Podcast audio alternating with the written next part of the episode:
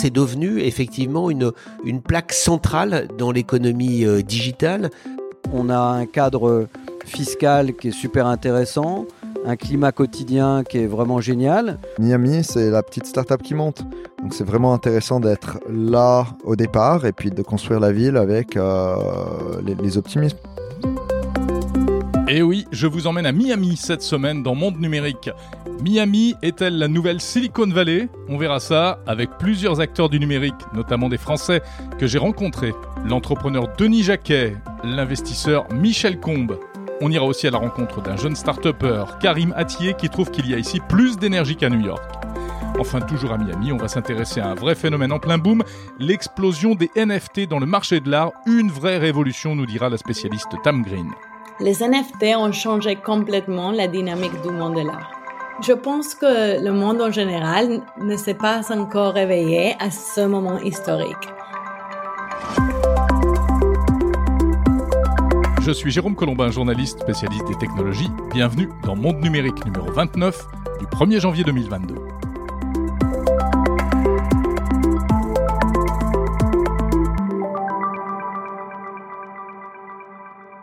Et avant de commencer, bien entendu, je vous souhaite une très bonne année 2022 en espérant évidemment que cette nouvelle année sera meilleure que la précédente pour tout le monde. Et en ce 1er janvier, eh bien, euh, d'ailleurs, je vous ai réservé une surprise.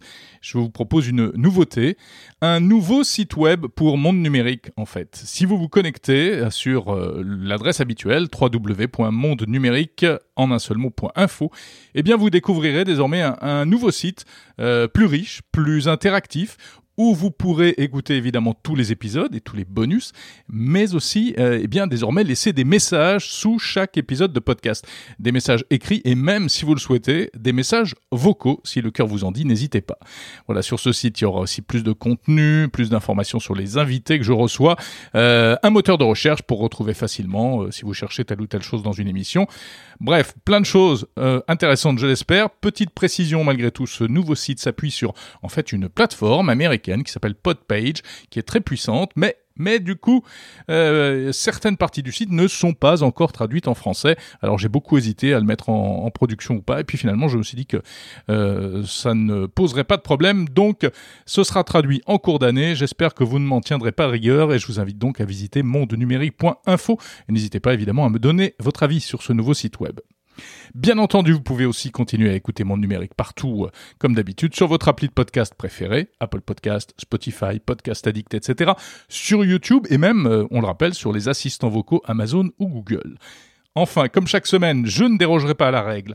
Quelques remerciements chaleureux pour ceux d'entre vous qui m'ont laissé des messages, notamment Lucien Abbé sur YouTube, XG54 sur Apple Podcast et euh, Ronfleur60 et Bébé sur Podcast Addict. Voilà, dans un instant, on part à Miami, mais avant cela, c'est l'actu.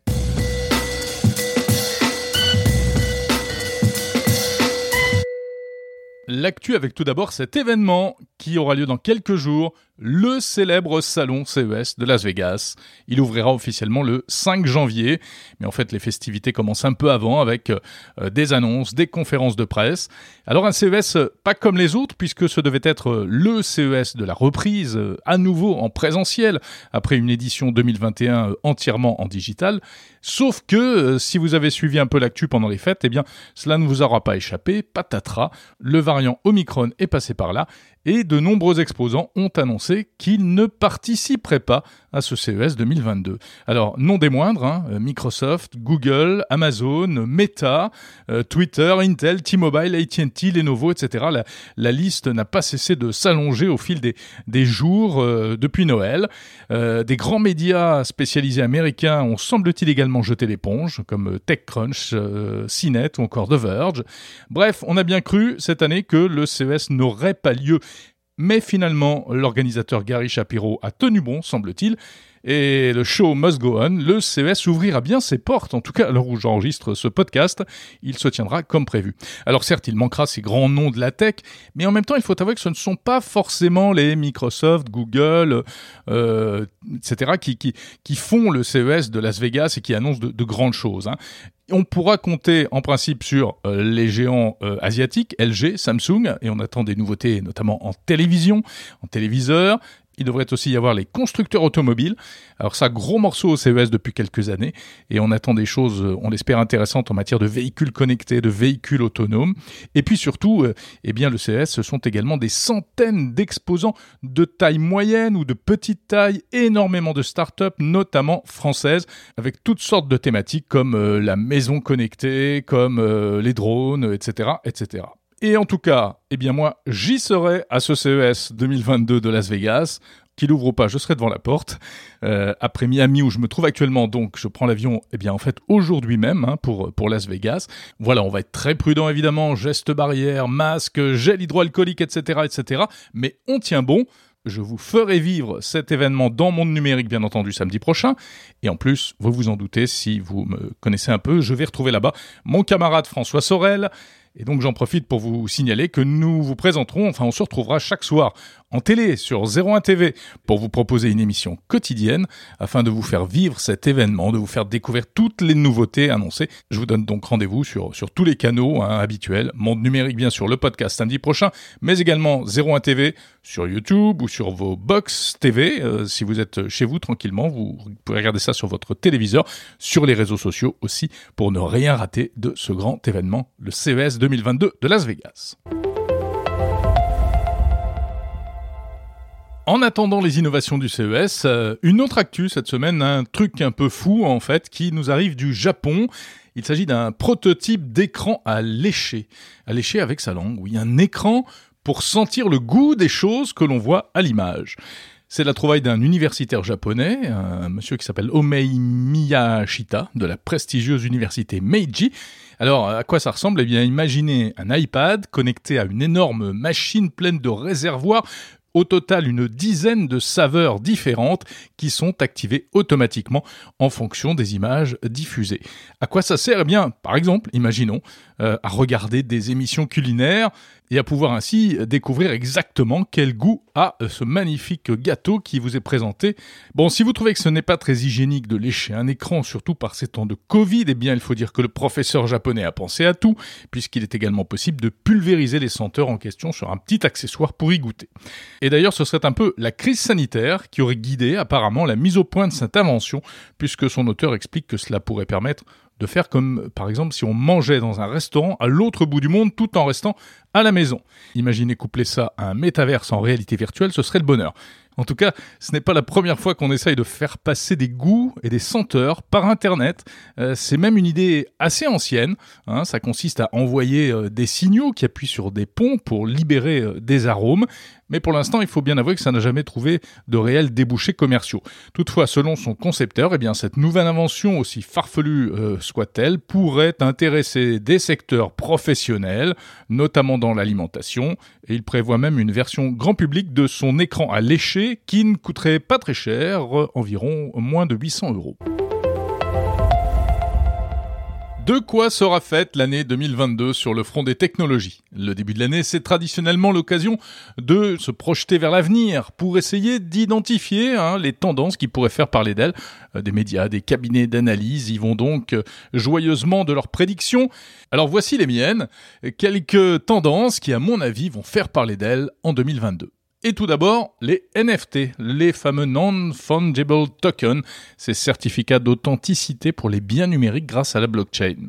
Cela semblait assez peu crédible au début, on n'a pas bien compris ce qui se passait, mais il semblerait que désormais ça bouge vraiment dans euh, tous les sens et on devrait voir des choses intéressantes dans les prochains mois. En fait, partout où on a besoin de donner de la valeur, de certifier des biens virtuels, eh bien il semble que l'on puisse faire appel à ces fameux NFT. Alors c'est le cas notamment dans le domaine de l'art où il se passe énormément de choses, c'est même là que ça a commencé, c'est en train de révolutionner littéralement le marché de l'art. On va en parler tout à l'heure avec une spécialiste américaine des NFT euh, dans, le, dans le domaine de l'art euh, que j'ai rencontré à Miami. Donc si ça vous intéresse ce sujet, je vous invite vraiment à écouter jusqu'au bout. Et puis les NFT sont intimement liés à la blockchain qui pourrait aussi faire parler d'elle encore en 2022. Quand on voit des personnalités telles que Jack Dorsey, le fondateur de Twitter, ou David Marcus de Facebook, quitter leurs entreprises respectives pour se lancer à fond dans les crypto-monnaies, on se dit que forcément il va en sortir quelque chose. Autre innovation attendue en 2022, très probablement la réalité augmentée. À ne pas confondre, attention, avec la réalité virtuelle. C'est moins immersif, pas besoin d'un casque qui vous coupe du reste du monde. Hein. ce sont des images euh, superposées à ce que vous voyez réellement. Alors ce n'est pas nouveau, la réalité augmentée, bien sûr, mais on sent qu'il y a une grosse marge de progression. Il y a plein de choses à inventer pour que cela rentre encore plus dans nos vies quotidiennes. Alors on sait que Apple pourrait lancer des lunettes de réalité augmentée cette année est-ce que cela fera décoller le marché? Est-ce que ce sera l'outil ultime pour les fameux en tout cas, ça devrait être une tendance intéressante à suivre cette année, avec peut-être même des choses euh, d'ores et déjà au CES de Las Vegas, en tout cas on l'espère. Côté prévision et prédiction également, du côté des réseaux sociaux, que va-t-il se passer? Facebook poursuivra-t-il sa chute et sa descente aux enfers en s'enfonçant encore plus dans les affres de la manipulation, les problèmes de modération de contenu? Pareil pour Twitter, à une moindre échelle, sans oublier aussi, toujours côté réseaux sociaux, l'étonnant TikTok, qui prend une place de plus en plus grande, notamment dans la vie des adolescents, et il serait étonnant qu'on ne parle pas de tout ça dans les mois qui viennent. Alors comment ces grandes plateformes vont-elles relever les défis auxquels elles sont confrontées du fait de l'importance de leur rôle aujourd'hui dans la société? Eh bien on suivra ça vraiment, vraiment avec intérêt. Enfin, il va se passer des choses, croyez-moi aussi, dans le commerce et dans le e-commerce surtout. Les livraisons à domicile vont sans doute euh, connaître encore une accélération cette année. Alors, sous l'effet de plusieurs éléments probablement. La crise Covid d'abord, qui, on le voit bien, détourne de plus en plus les consommateurs des magasins physiques. Et puis également le développement des livraisons ultra rapides grâce à une super logistique, moins d'un quart d'heure dans les villes euh, pour y compris des petites commandes, hein, une plaquette de beurre, une bouteille d'huile, etc. Et enfin, l'avènement des petits robots de livraison. On ne les voit pas encore trop en Europe, mais ça commence à être une réalité dans certaines villes américaines, des petites voitures indépendantes qui avancent le long des trottoirs en attendant peut-être un jour la livraison par drone, on verra bien. Bref, plein de choses incroyables qui nous attendent très certainement en 2022, et on sera là évidemment pour vous raconter tout ça.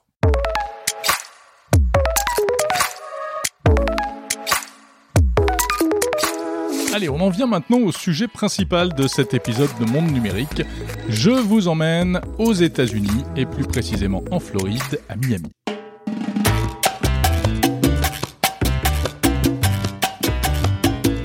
Pourquoi Miami? Eh bien, euh, car j'ai eu l'opportunité de me rendre sur place et ça m'a donc donné envie de me pencher sur ce nouveau pôle américain de l'innovation technologique. Car Miami est en train de devenir un nouveau pôle high-tech mondial. Alors, on va parler un peu business, hein, plus que techno pur et dur dans cet épisode, mais euh, je pense que vous allez apprendre des choses qui devraient vous intéresser.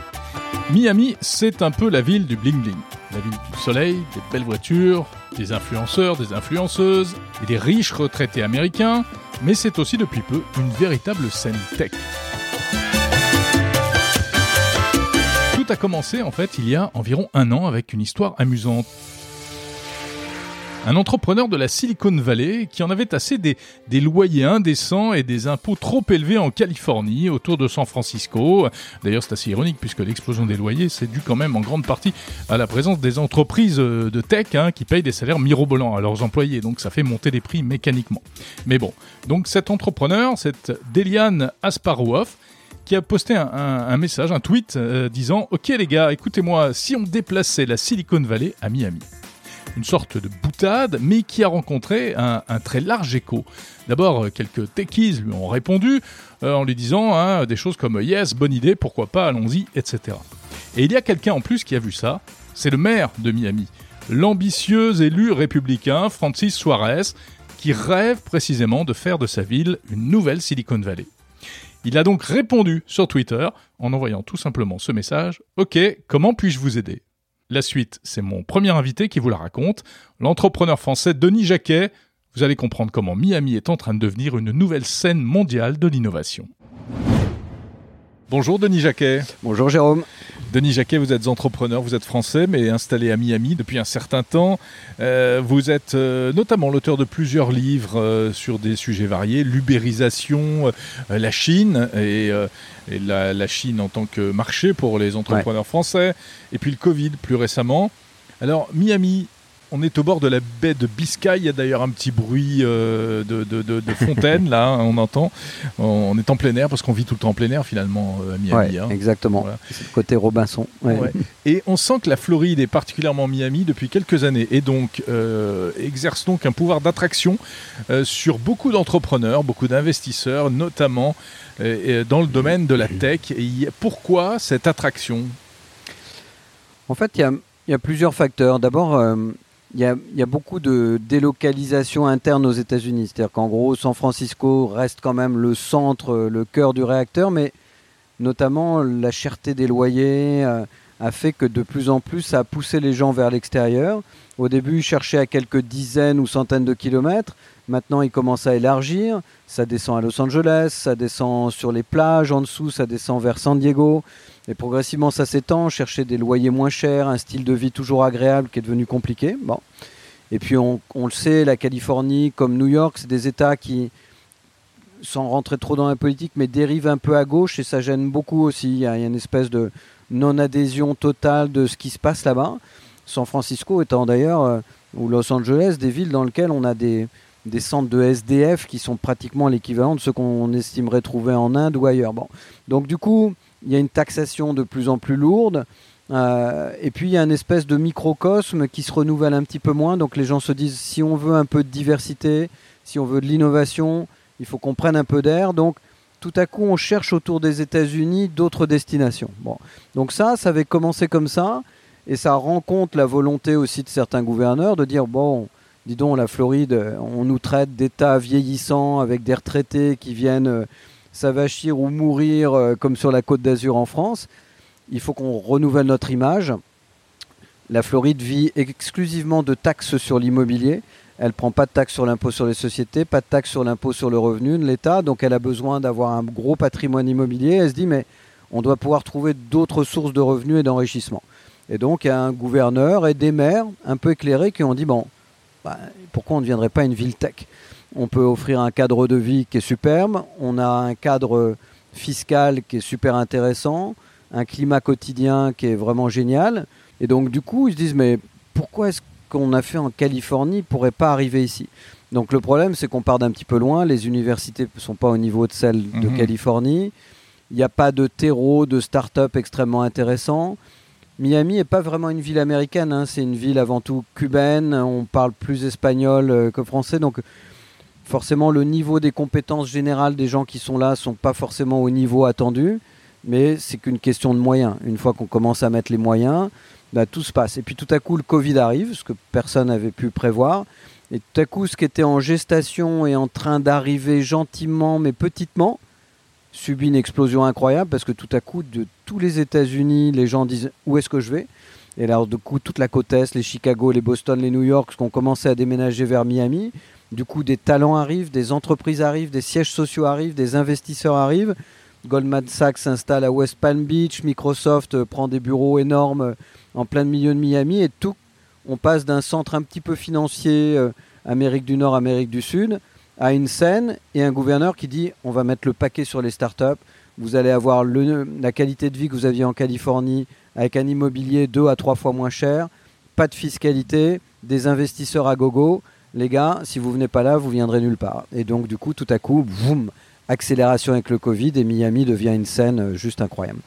Et vous pensez que ça peut rivaliser avec euh, d'autres euh, scènes américaines, la Californie, mais aussi New York, où il y a eu quand même aussi un, un très fort développement des startups euh, de la tech Ouais. Vraiment, ça peut devenir quelque chose de, En fait, de gros? il faut investir. C'est-à-dire qu'il y a toute la chaîne à créer. C'est-à-dire il y a la chaîne d'éducation, il y a une sorte de chaîne culturelle. C'est-à-dire qu'il faut un fonds culturel pour que ça, ça se développe. Il faut des universités à la pointe. Il faut s'offrir euh, les meilleurs profs. Il faut donc à à partir du moment où un État devient riche aux États-Unis, il peut s'acheter des compétences. Mhm. Et donc, bah, il fait son marché. Ils disent, euh, toi, c'est pareil, regarde, t'es un super prof à Stanford, c'est génial, mais pourquoi tu veux pas passer six mois par an à, à venir donner des cours ici On va te payer ton ticket d'avion, tu vas venir. Donc, en fait, ils raisonnent comme des business, les États ici. C'est c'est très différent de chez nous. Les, les- les politiques connaissent rien à l'entreprise et au monde économique. Ici, ils ont bien compris comment ça marchait. Et donc, du coup, ils disent, mais je vais aller taper des ressources là-bas, je vais les attirer ici, je vais leur faire des packages intéressants comme la Chine le fait avec nos chercheurs. Donc du coup, bah, ça vient. Donc moi, je pense que ça peut prendre une petite dizaine d'années pour être un vrai écosystème et savoir s'il est stable, parce que là, il est de façon contextuelle très fort, parce que les gens sont là, mais il faut que ça reste là. Donc du coup, ils vont investir massivement et je pense qu'ils ont les moyens de s'offrir les compétences qui vont attirer les talents. Puis après, il faut écrire des belles histoires, ce que la Californie sait très bien faire parce qu'il y a Hollywood et tout l'espèce d'imaginaire collectif qu'il y a autour. Mmh. Ben là, on va pouvoir s'offrir des très belles histoires. On a déjà des licornes, on a des, très belles boîtes qui sont en train de naître ici. Ben, le mot va vite tourner et cette conjonction de culture, université, investisseurs, fiscalité, boum, les gens vont commencer à venir. Et alors, parmi eh bien, tous ces entrepreneurs, investisseurs et autres, il y a pas mal de Français. Hein alors les Français sont un peu partout, ce qui est, bien parce qu'en fait on est, on est souvent meilleur euh, à l'extérieur de nos frontières. Bon, on sait dans la Silicon Valley. Il y a des bons aussi sur le territoire national quand même. Il y en a des bons, mais c'est vrai que si on regarde la liste des 30 plus belles boîtes californiennes, il y a au minimum un Français dans le top 20. Bon, donc on est vraiment très très bon, mais c'est pas nous qui avons créé les boîtes, mais on rejoint leurs organigrammes. Bon.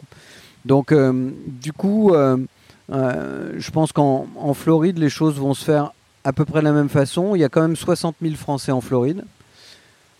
Des gens qui pour l'instant c'est sur des business plus traditionnels, hôtellerie, tourisme, immobilier, donc euh, des choses qui étaient liées à, l'évolution de Miami. Et là, tout à coup, on a des investisseurs qui arrivent ici. On a ici plusieurs des représentants de SoftBank, qui est maintenant le plus gros investisseur mondial, qui habitent ici. Donc, euh, bah, du coup, ils regardent la scène floridienne. Euh, et même quand ils investissent à New York, ils disent aux gars, dites donc, vous peut-être sûr, vous voulez pas les installer à Miami euh, Un bureau, ça coûte deux fois moins cher. Un appartement, ça coûte deux fois moins cher. Et puis les gars, ils vont être à la plage tous les jours quand ils ont fini de bosser. Enfin, c'est plus excitant que se retrouver dans le New Jersey ou au Donc du coup, voilà, les Français aiment bien. Ils arrivent massivement. Il y a beaucoup de Français qui ont réussi, cherchent à réinvestir. Donc du coup, il y a beaucoup de gens riches d'origine française qui sont là et qui disent j'ai un business traditionnel, moi maintenant j'ai envie d'investir dans des startups technologiques. Et donc du coup, il y a de l'argent de business angel, il y a l'argent d'investisseurs, les fonds d'investissement sont en train d'arriver. Donc la, mayonnaise est en train de prendre de façon assez forte, et avec des Français qui sont plutôt très bons et qui s'installent ici. Ouais.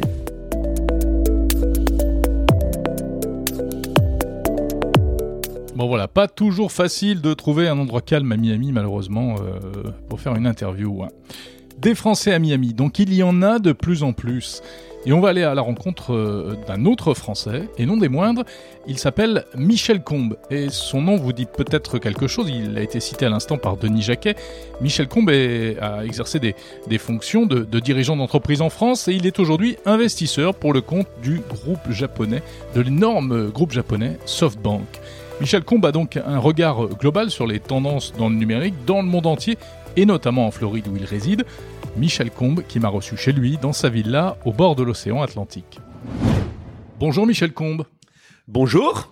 Merci de m'accueillir euh, chez vous, ici euh, à Miami. Michel Combe, vous êtes, euh, vous avez été un dirigeant historique des télécoms français, hein, on peut dire ça, France Télécom, Altis. Et puis aujourd'hui, vous êtes président de SoftBank Group International. Vous avez également au passage dirigé l'opérateur Sprint.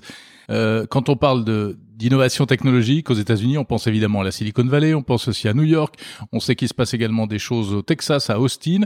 Miami, Miami, semble-t-il, est en train également euh, d'attirer des talents pour des raisons diverses et variées. Comment est-ce que vous voyez les choses? Alors Miami, c'est devenu effectivement une, une plaque centrale dans l'économie euh, digitale, euh, dans la growth tech, comme on dit, avec à la tête de Miami un maire euh, jeune, un maire dynamique, qui a vu l'intérêt d'essayer de développer autour de Miami une activité digitale en faisant venir progressivement des les compétences nécessaires, c'est-à-dire à la fois des compétences financières, donc pas mal de, de fonds d'investissement sont venus s'installer à Miami au cours des quelques années qui viennent de s'écouler, des entrepreneurs euh, qui viennent euh, d'un peu partout aux États-Unis, mais également pas mal de Français mmh, euh, qui mmh. viennent s'installer à Miami parce qu'ils trouvent les moyens financiers de se développer, un investissement dans l'éducation qui est important avec un lien fort entre l'éducation et, les entreprises pour permettre d'établir cette cette relation cette relation intime. Et puis derrière bah, je dirais des marchés le marché américain bien sûr qui peut être servi à partir de Miami mais aussi le marché de l'Amérique latine. Donc tous ces ingrédients font que aujourd'hui, oui, euh, Miami est en train d'exploser. Plus de ça, bah, vous voyez, le, le temps est quand même Le cadre est euh, plutôt particulièrement clément. Le cadre est, agré- est agréable. Et je pense que, comme euh, chacun sait, la fiscalité à Miami est plus attractive que dans certaines autres villes américaines. Donc tous ces éléments mis bout à bout font que aujourd'hui, euh, Miami est au cœur de cette révolution digitale, de cette économie de la croissance et attire de plus en plus de talents. Alors concrètement, euh, quels sont les, les, les, les, secteurs euh, porteurs, euh, les plus porteurs selon vous aujourd'hui C'est quoi? Je dirais que tous les secteurs, c'est ça qui est assez euh, fascinant. Il y a encore quelques années, le digital n'avait finalement disrupté, comme on dit, que deux grands secteurs qui étaient euh, le secteur de la distribution d'un côté avec les Amazon et autres, et le secteur euh, de l'entertainment avec les Google, Facebook, etc. Aujourd'hui, je dirais que le digital, le numérique, impacte tous les secteurs économiques qui sont en train de se transformer à une vitesse excessivement rapide. La façon de se soigner, la façon de se euh, de se nourrir, euh, la façon de se loger, la façon de se déplacer.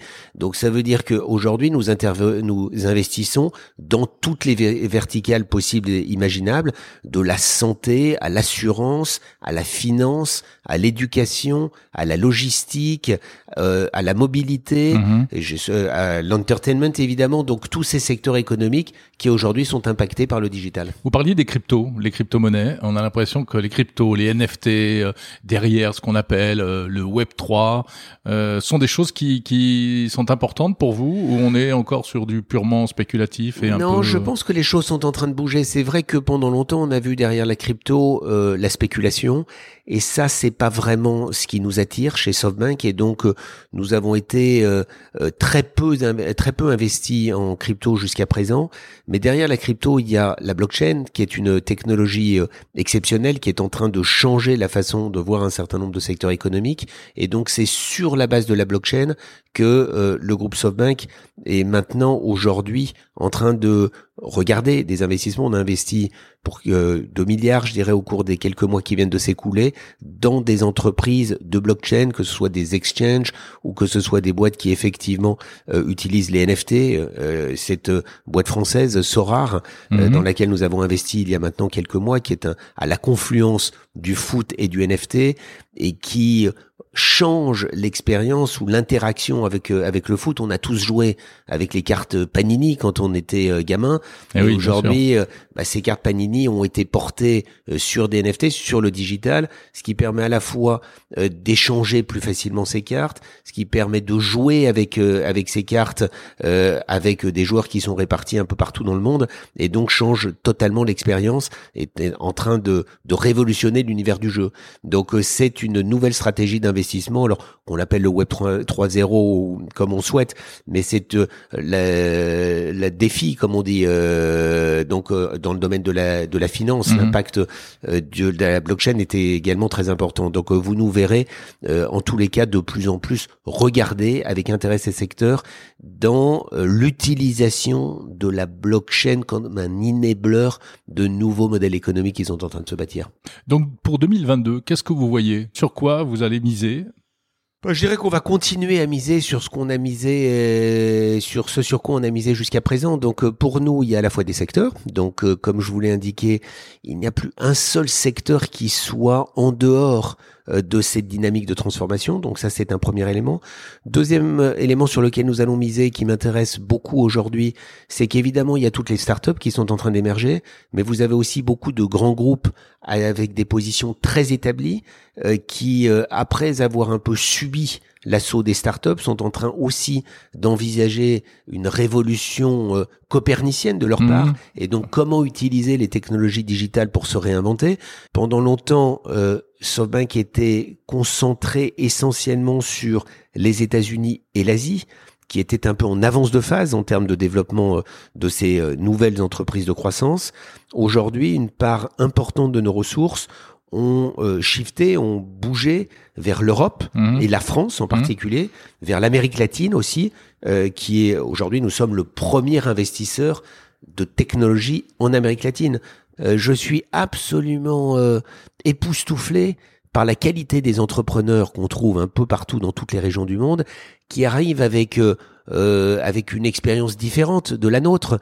on s'est finalement habitué, nous, à tout un ensemble de dysfonctionnements hmm. dans Quand la vous dites nous, tous les jours. Les, boomers. c'est-à-dire nous, bah, ceux qui ont des cheveux gris comme moi. Vous avez rappelé que j'étais un dinosaure des télécoms, donc donc on s'est habitué et finalement on avait accepté tout un ensemble de dysfonctionnements dans l'interface, l'accès aux services de santé, l'accès à l'éducation, l'accès même aux services d'entertainment, l'accès à la nourriture. Allez, est-ce que demain euh, nos enfants voudront continuer à aller avec leur caddie dans les supermarchés? Je dirais que tout ceci est en train de, changer et, euh, et, on voit tout un ensemble de, jeunes et c'est d'ailleurs toute cette économie est souvent drivée euh, par des gens un peu plus jeunes, certains avec plus d'expérience mais avec un peu plus jeunes, qui viennent avec des yeux nouveaux et qui remettent en question tout ce que nous acceptions jusqu'à présent. Et donc c'est ça que je trouve formidable. Je vois des entrepreneurs tous les jours et j'adore.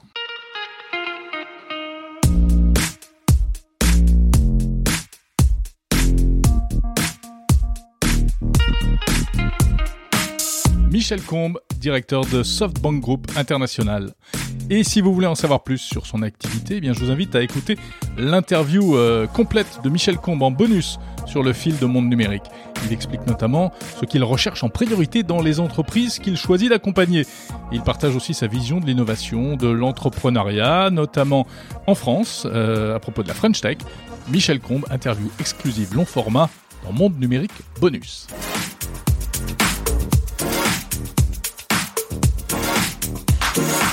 Miami, nouveau paradis des startups. Après Denis Jacquet et Michel Combe, que vous venez d'entendre, eh bien, je suis allé demander son avis à un start précisément un, jeune entrepreneur qui vient de s'installer à Miami Beach. Karim Attié est un jeune entrepreneur libanais. Il vit aux États-Unis depuis 14 ans. Il a fondé sa compagnie à New York. Ça s'appelle Ramp, une fintech. Et il a opté récemment pour le soleil de Floride. Bonjour Karim Attié. Bonjour Jérôme. Alors Karim, euh, co-fondateur de euh, d'une start-up euh, qui a déjà maintenant quelques années d'existence. Hein. c'est une start-up B2B qui est basée à New York, mais on est ici à Miami. On va expliquer pourquoi dans un instant. Et d'abord, qu'est-ce que c'est Ramp? Ah, Bon, alors on a commencé par une, une, une, carte de crédit à la base qu'on donnait à des, des, startups qui venaient de lever des fonds. Et c'est un modèle qui, est, euh, qui était tout nouveau à la base, parce que les banques aux États-Unis, pour te donner une carte de crédit, demandaient euh, deux ans euh, d'existence, ouais, de paiement. Et bon, bah, une, nouvelle startup qui a été montée il y a deux mois, même si elle a levé un million, 5 millions, n'arrivait pas à, à, avoir des cartes de crédit en fait. Et puis bon, si t'as pas les bonnes cartes de crédit, tu peux pas acheter des logiciels en ligne, tu peux pas euh, payer tes employés, c'est un peu compliqué. Bien sûr. Voilà. Et puis il y a un aspect euh, très euh, logiciel. Enfin, il y a, vous, fournissez aux entreprises, au-delà de la carte de crédit, un véritable outil de pilotage des dépenses. Exactement. Ce qu'on avait remarqué en fait avant de, bah, de commencer Ramp, c'est que la plupart des compagnies de cartes de crédit aux États-Unis se différenciaient par les, les, points, les miles qui donnaient aux compagnies. Et euh, on, on, trouvait ça un peu bête que des, des, des, des, entreprises en fait se faisaient la compétition à travers euh, bah, des points et du marketing où euh, d'un côté voilà les, ils, ils essayent ces entreprises là et ces, ces, compagnies de cartes de crédit essayent de donner l'impression aux consommateurs que ces points ces, ces points et ces miles valent, valent, valent beaucoup et d'un autre côté ils rendent ça impossible de les utiliser et, et, et d'en profiter. Et, euh, c'était que du marketing. Et nous, ce qu'on voulait faire, c'est euh, établir euh, une, une, compagnie qui, aide les autres startups à bah, dépenser moins, en fait, à, économiser du temps et de l'argent. Et au lieu de perdre du temps à faire des programmes de points et de miles, et voilà, et créer du software qui leur permet de, gagner du temps et de l'argent. Et alors aujourd'hui, pour arriver au stade où vous en êtes aujourd'hui, en brièvement, en quelques mots, c'est quoi l'histoire de Ramp C'est quoi la progression et l'aventure d'une startup comme celle-là? Oui, donc on a, commencé euh, en 2019. La première année, en fait, c'était beaucoup de, euh, on était en stealth, en mode furtif. Ouais. donc on, euh, bah, c'était, on était une petite équipe d'ingénieurs et on, construisait le logiciel. Et puis, bah, 2020, on a lancé tout ça. On a levé encore des fonds, comme on voyait que voilà, il y avait une demande dès le lancement. Et, et, puis petit à petit, on a construit notre euh, équipe de, de, de, marketing et de sales. Et, et euh, voilà, en fait, depuis, depuis qu'on a lancé la boîte, on a grossi de 20 à 30% par mois, sans arrêt. Et euh, nos clients grossissent avec nous, ce qui mm. fait que euh, aujourd'hui, bah, on gère plus de 300 millions de, de, dollars de dépenses par mois. Et puis voilà, ce chiffre croît de à peu près 20% par mois. Combien de personnes? On est 200, à peu près 220 employés, mais si vous me posez la question euh, la semaine prochaine, on sera peut-être à 240.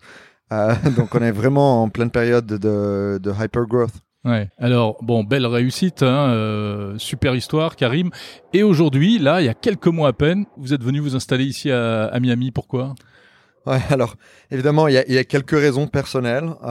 Ça fait maintenant un an et demi que je suis papa d'une petite fille. J'attends un, un garçon. Euh, bon, la, vie à New York, la vie de famille, c'est pas idéal. Ouais, c'est bon pour les start mais pas pour les familles. Exactement. Pour les start célibataires. Et, et, en, et, en, fait, euh, bah, on avait quelques options. Une des options, c'était euh, voilà, ma, ma, ma, ma, femme est suisse, je suis libanais, on a de la famille en Europe, au Liban. une des options, c'était toujours voilà, de rentrer en Europe. De... Oui, même à un moment, vous aviez pensé à vous installer à Paris. Exactement, oui. J'avais passé quelques mois à Paris, mais, mais bon, c'était beaucoup trop difficile. Quand il s'agit des, des, des, startups et de montrer une entreprise, c'est beaucoup plus difficile d'empocher. En tout cas, ça l'était à l'époque. Je, je, je, pense que les choses ont, ont un peu changé récemment. Et, et, voilà. Et puis une autre option, c'est peut-être d'aller en Californie où la vie de famille est un peu plus facile quand même autour de San Francisco. Mais bon, depuis Covid, euh, euh, la Californie, euh, bah, c'est pas terrible. Euh, le, le, le, crime a augmenté, euh, les taxes ont augmenté. Euh, de, de, plus en plus euh, d'ingénieurs sont en train de quitter la Californie en fait. Et, euh, et Miami s'est présenté comme une super option où la qualité de vie est en fait meilleure que, que beaucoup de villes aux États-Unis. Il fait beau toute l'année. Et, et qu'il y a de plus en plus d'investisseurs, de fondateurs de startups et d'ingénieurs qui, qui, qui, bougent ici. donc c'était un bon euh, mélange en fait de raisons personnelles, de soleil et puis la vie est plus facile pour la famille et, et euh, une, une, ville qui vraiment monte quand il s'agit de euh, start-up, d'entrepreneuriat et, et d'optimisme. Alors justement, est-ce que vraiment il y a cette dynamique que qu'on que, décrit euh, ici à Miami en, en termes d'entrepreneuriat dans le numérique? Bah, ce qui est sûr, c'est qu'il y a beaucoup, beaucoup d'optimisme. Et euh, pour monter une boîte, en tout cas, ce qui, ce qui est sûr, c'est qu'il faut beaucoup d'optimisme parce que euh, les obstacles, il y en a partout. Quand, quand, quand, quand vous êtes entouré d'optimistes, c'est beaucoup plus facile, c'est beaucoup plus passionnant. Et, et puis d'un autre côté, ce qui est intéressant avec Miami, c'est euh, c'est vraiment la ville startup en fait, parce que voilà, New York euh, très établi, c'est super comme ville. Euh, c'est un peu euh, New York, c'est un peu comme le Facebook, Google, Netflix. bah, ils seront, hmm. toujours là l'année prochaine, ils seront là dans cinq ans. Euh, mais Miami, c'est la petite startup qui monte. Donc c'est vraiment intéressant d'être là au départ et puis de construire la ville avec euh, les, les, optimismes. Et puis je dis ça, construire la ville, bah la ville ça fait longtemps qu'elle existe quand même, mais c'est pas vraiment, euh, ça n'a pas vraiment été connu pour les startups jusqu'à bah, très récemment. Et, et puis il y en a beaucoup autour en fait qui ont bougé à Miami, qui sont un peu plus silencieux, qui travaillent, qui montent leur boîte, qui recrutent. Donc je suis très optimiste. Ouais. Merci beaucoup, Karim Mathieu, euh, cofondateur de Ramp. Merci, Jérôme.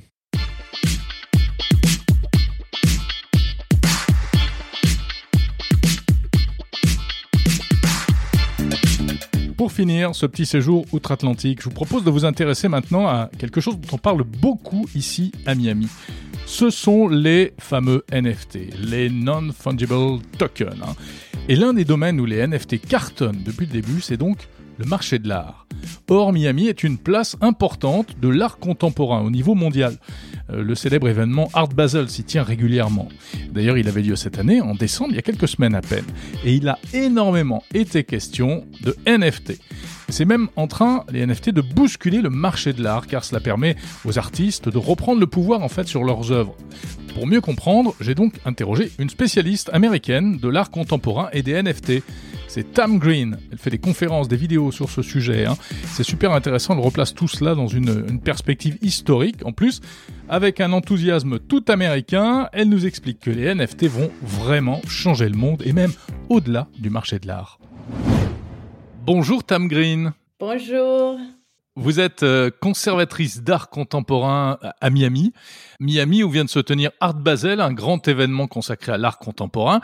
Et donc cette année, les, les, NFT ont vraiment fait leur apparition en force à Art Basel. Est-ce que vous pouvez nous raconter un peu cet événement? Bien sûr, et merci Jérôme pour euh, m'avoir invité. Cette année, grâce au mouvement de Web 3, l'innovation a été impressionnante. L'industrie de la cryptographie a investi à Art Basel et la ville de Miami avec des conférences, des expositions, des soirées.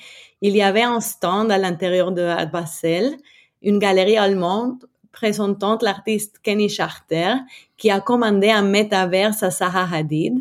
Euh, l'un des artistes NFT les plus vendus, qui s'appelle Micah Johnson, a créé son propre spectacle à coup où vous pouvez créer votre propre NFT sur place. Et les NFT ont été affichés sous forme d'hologramme. Il y avait des œuvres d'art euh, réalisées avec l'intelligence artificielle. Le futur, c'est maintenant. Mais alors, euh, concrètement, euh, si je suis collectionneur, amateur d'art, comment est-ce que je peux acheter une œuvre d'art en NFT Vous pouvez l'acheter en ligne sur des différents marchés. OpenSea en est le plus important. Et considérez-le comme une galerie en ligne où vous pouvez parcourir l'art virtuel. Donc, les cartes à collectionner aussi et des autres objets de collection. Avant de commencer, vous devez ajouter de l'argent à un portefeuille virtuel, un crypto wallet, à partir duquel vous pouvez dépenser. OpenSea travaille avec le Ethereum, Ether, et c'est un crypto-monnaie très connu dans le monde de l'art virtuel et vous devrez acheter devant de commencer. Donc, OpenSea suggère d'utiliser aussi un plugin pour les navigateurs Chrome qui s'appelle MetaMask il y a beaucoup de vidéos sur YouTube pour apprendre comment acheter des NFT et sur la crypto en général. Alors, selon vous, euh, qu'est-ce que, d'une manière générale, qu'est-ce que les NFT apportent au marché de l'art? Les NFT ont changé complètement la dynamique du monde de l'art. Et les artistes peuvent créer leur propre contrat intelligent en tant qu'NFT. Et les NFT deviennent donc trois choses dans une. L'art virtuel, l'œuvre d'art virtuel elle-même, le certificat d'authenticité pour une pièce physique ou virtuelle et aussi la transaction dans laquelle vous payez également. Lorsque les artistes créent leur NFT, ils peuvent décider du montant de redevance qu'ils reçoivent sur les marchés premiers et secondaires. Et c'est révolutionnaire car actuellement, l'état du marché de l'art signifie que les artistes ne gagnent rien que pour les premières ventes. Leur travail peut être euh, prendre de la valeur et changer maintes fois de collectionneur en collectionneur. L'art peut apparaître dans des Christie's ou Sotheby's en vend pour 20 millions de dollars et l'artiste ne gagne rien. Donc les NFT vont changer complètement le monde de l'art. Oui, on comprend que c'est-à-dire que les, artistes reprennent un peu le, le pouvoir en fait. Euh, mais selon vous, euh, Tam Green, est-ce que c'est une, c'est un vrai phénomène de fond, et, ou est-ce que euh, c'est une mode, ou est-ce que ça va durer selon vous? Et est-ce qu'il n'y a pas une, bulle spéculative en ce moment? C'est une, très bonne question. Et ces mouvements concernent les droits de propriété de l'Internet. Comme au début de l'Internet, nous avons tous compris c'est ce qu'elle a signifié de posséder un point .com. Et maintenant, nous pouvons être propriétaires de n'importe quelle photo, vidéo, chanson ou ressources virtuelles. Et moi, je crois que cela va changer le monde tel que nous le connaissons. Et nous sommes la dernière génération à ne pas posséder des actifs numériques et virtuels. Je pense qu'il y a beaucoup de projets NFT qui sont trop trop chers et ce n'est pas durable. Et il y a beaucoup de valorisations qui baisseront naturellement avec le marché. Il y aura des sauts et des bas, mais la crypto et les NFT sont là pour rester. Et est-ce que vous pensez que tout le monde comprend ce qui est en train de se passer? Parce que ça paraît quand même un peu bizarre. Acheter quelque chose de virtuel qu'on peut copier facilement, euh, est-ce que tout le monde a bien compris? Je pense que le monde en général ne s'est pas encore réveillé à ce moment historique. Et c'est pas seulement historique parce que c'est aussi interdisciplinaire. Et cela mélange la culture ainsi que la technologie socio-économique. Donc, pour comprendre ce qui se passe maintenant, nous devons comprendre ce qui s'était passé lors de la dernière renaissance. Nous sommes passés du Moyen Âge à la Renaissance grâce aux nouvelles technologies comme la presse imprimée, qui est comme l'Internet d'aujourd'hui, et le système de comptabilité, qui est comme la crypto d'aujourd'hui. Ce sont ces nouvelles technologies qui ont pris le pouvoir de l'Église et de la monarchie et ont rendu plus décentralisé le partage des richesses et des informations. Aujourd'hui, nous prenons le pouvoir des banques et des gouvernements et rendons la finance plus accessible et possédons notre contenu en ligne. Je pense que chaque industrie qui a des contrats ou des documents importants deviendront des NFT le brevet scientifique, les actes immobiliers, les plans de tâches, les soins de santé, toute l'industrie de la billetterie, tout deviendra des NFT. Parce que les NFT ne sont pas seulement pour les œuvres d'art. L'art, c'est seulement la porte attrayante par laquelle le reste de la société comprend un mouvement nouveau. Ce sont les artistes toujours qui sont les premiers à comprendre. Ils ouvrent la voie, eh oui. Bon, alors est-ce que euh, demain on va pouvoir acheter euh, euh, des œuvres virtuelles en NFT dans, dans le métavers, dans les métavers? Oui, bien sûr. il y a maintenant plusieurs métavers différents qui sont en course de création. C'est une toute nouvelle industrie qui commence. Il y a Facebook qui est devenu Meta. Et, mais l'industrie de crypto, elle n'est pas d'accord avec, avec un Facebook et avec plus de pouvoir. Facebook, il, est extrêmement centralisé. Ça veut dire 50%, 50 est détenu par une homme. Ils ont déjà toute notre information et pour ensuite nous revendre des choses. Donc, mhm. l'objectif du monde crypto, c'est que le métaverse reste décentralisé avec des plateformes comme euh, Decentraland et CryptoVoxels. Et comme ça, le pouvoir peut être euh, entre les mains des individus et non des sociétés. Il y a des marques comme Nike, et Adidas qui construisent leur propre metaverse pour prendre, pour nous vendre leur actifs virtuels et il est vraiment trop tôt pour dire comment tout, tout ça se va, va se connecter. C'est le début de l'histoire. Merci beaucoup, Tam Green, conservatrice d'art contemporain à Miami. Merci.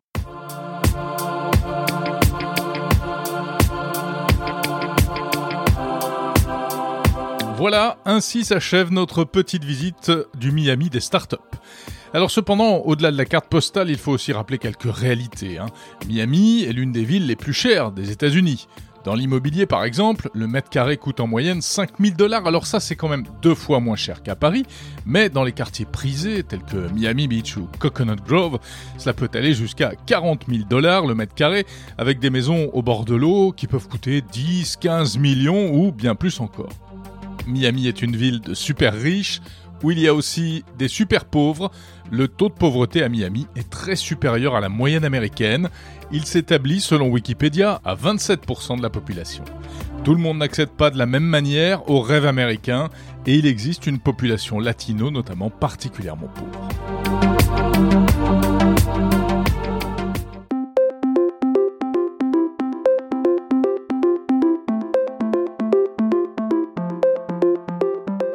Voilà, c'est la fin de ce 29e numéro de Monde Numérique qui marque aussi le début de euh, l'année 2022. Merci de l'avoir écouté jusqu'au bout. La semaine prochaine, nous serons donc au CES de Las Vegas, comme je vous l'ai dit, comme promis. Malgré les défections, on y sera pour euh, vous parler, vous présenter toutes ces nouveautés. On en parlera longuement dans le prochain épisode de Monde Numérique. Et puis je vous invite également, je le rappelle, à suivre euh, les émissions en vidéo sur 01 TV. Chaque jour, une émission quotidienne depuis le plus grand salon high-tech du monde. En attendant, n'hésitez pas à dire en commentaire ce que vous pensez de ce podcast, à le noter sur Apple Podcast, Spotify ou Podcast Addict et à m'envoyer éventuellement des petits messages sur le nouveau site www.mondenumérique.info. Je vous salue, à samedi prochain.